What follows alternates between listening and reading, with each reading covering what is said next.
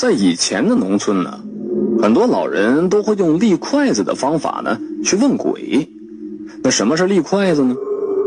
就是小孩或者是家人无缘无故的生病发烧、昏睡不起，或者是浑身疼痛，哎，那个时候呢，就去县里边医院也不容易。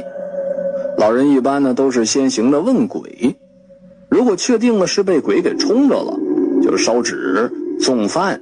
将这鬼给打发走，那人呢，自然而然的呀，也就好起来了。这件事发生在我五六岁的时候，可能是淘气的很吧，家里边一个看不住，我就啊，哦，村前村后的到处的去野跑。有一天啊，我去了村后边那荒果园子抓蛐蛐，当时天都擦黑了，我抱着一个装蛐蛐的小竹筒往家跑。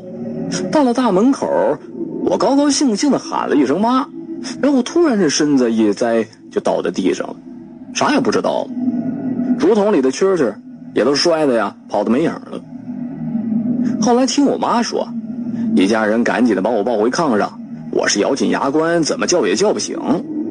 我奶奶摸着我的手，又捏着我的耳朵，说呀：“这孩子是撞课了，你筷子问问吧。”这立筷子呢，就是用一个平常吃饭的碗盛上一碗清水，然后拿一根竹筷子竖在碗底儿。竖的时候啊，这嘴里边要念叨着：“我家孩子小，是不是冲撞着您了？”如果真的撞鬼了呢，你将手撒开，哎，那筷子就能自己立在水里。有的地方呢立三根筷子，有的地方呢立一根筷子，总之都是单数。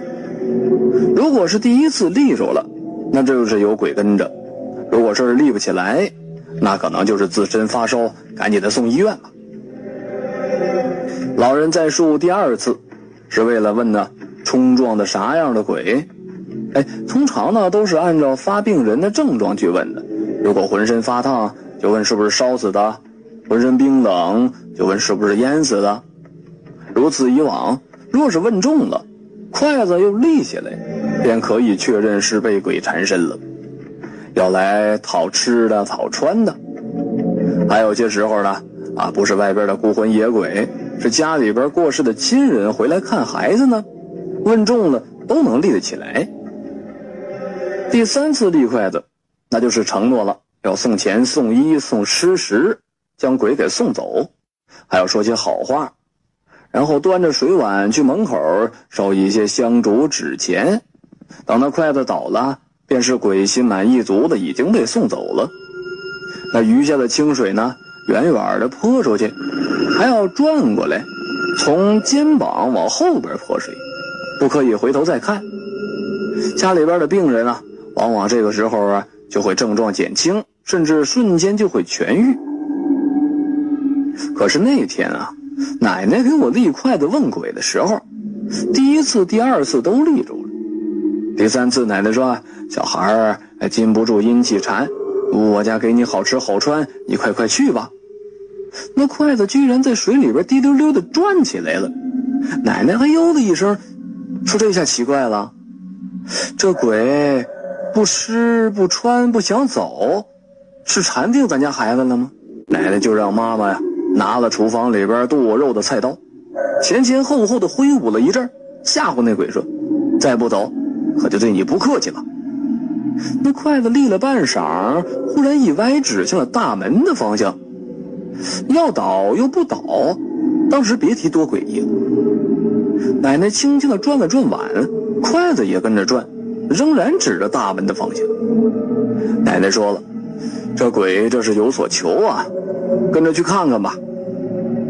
奶奶端着碗往筷子指引的方向走，我爸爸妈妈怀里边抱着我也跟着。小脚老太太走起路来呀，啊一颤一颠的不稳，碗里边的水时常的会洒出来，可是那筷子呀浮浮沉沉的，仍然是不倒。一路上指引着几个人到了我下午曾经玩耍的那个荒果园子里。身后还跟着一些村里人。那筷子指向一棵高大的李子树之后啊，就不再改变方向了，怎么转都是指着这棵树。奶奶把水碗放到一边，一群人都围着李子树打转终于发现了树底下有一块地方有翻动过的痕迹，那上边的草啊都枯黄了，新冒出来的草芽比周围的都短小许多，就好像是被挖开了之后又添上去的土。当时跟着看热闹的呀，村里边有好几个壮小伙子，撺掇着挖开看看嘛，还一溜烟的跑回村里去，拎了好几把铁锹过来。这三四个人就抡开了饽饽啊，开始挖了。没挖几下，真的就挖出东西来了，是一截衣襟和半只露出来的手，吓得都往后边退呀。那碗里边斜着的筷子在此时啪嗒的一声倒了。